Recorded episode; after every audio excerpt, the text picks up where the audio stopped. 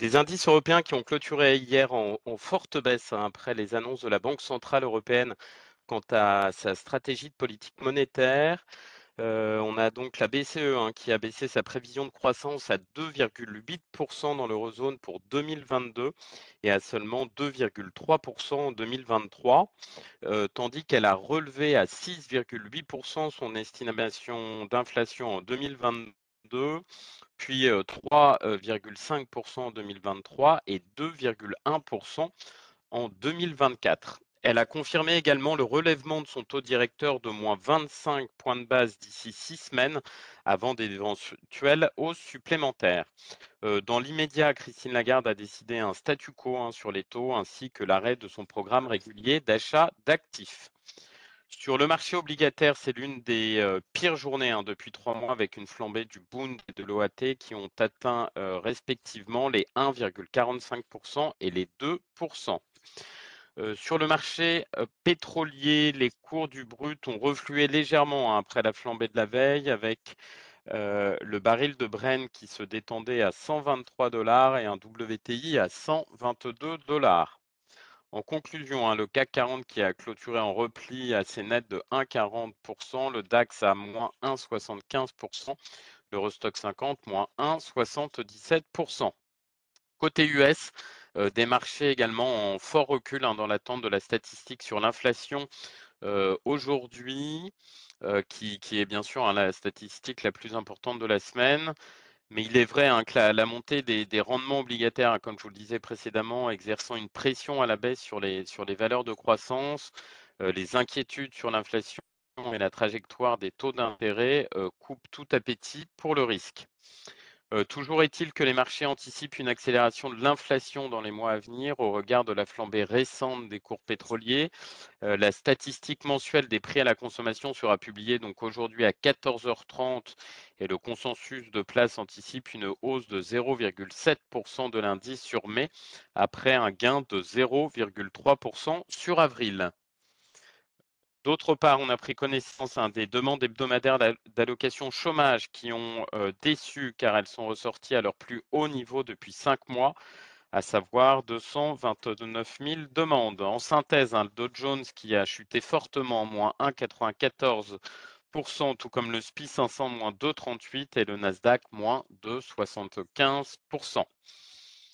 Côté euh, valeur, côté micro, euh, on retiendra que Crédit Agricole a annoncé que sa filiale Crédit Agricole Assurance et le fonds suisse Énergie Infrastructure euh, Partners avaient acquis 25% de Repsol euh, Renovables, la branche du groupe pétrolier espagnol Repsol qui est dédiée aux énergies renouvelables dans le cadre d'une opération évaluée à 905 millions d'euros. EuroAPI et Euronext qui annonçaient hein, hier que la filiales de principe actifs pharmaceutiques du groupe Sanofi allaient être retirées du CAC 40 à compter du 20 juin prochain. Et j'en terminerai avec Saint-Gobain qui a annoncé son intention d'investir environ 67 millions d'euros dans son usine près de Montréal afin d'accroître ses capacités d'environ 40% et de le faire du, du, site le premier capable de produire des plaques de plâtre neutres en carbone en Amérique du Nord. Voilà ce qu'on pouvait retenir sur les large caps. Je laisse tout de suite la parole à Nantes pour euh, les small et mid caps. Oui, bonjour, c'est très calme aujourd'hui. On a juste des BV Technologies qui annoncent un placement privé de 194 millions de dollars, composé d'actions et de varants, qu'elles ont souscrit 7 fonds spécialisés dans la santé. Le nombre de titres émis porte la dilution à 50%. C'est tout pour moi ce matin. Merci Émeric. Changement de recommandation broker du jour, Citigroup qui avait son objectif de cours sur Legrand à 85 euros contre 97 euros précédemment. Et toujours euh, Citi qui euh, abaisse également sa target sur Schneider Electric à 139 euros contre 154 euros auparavant.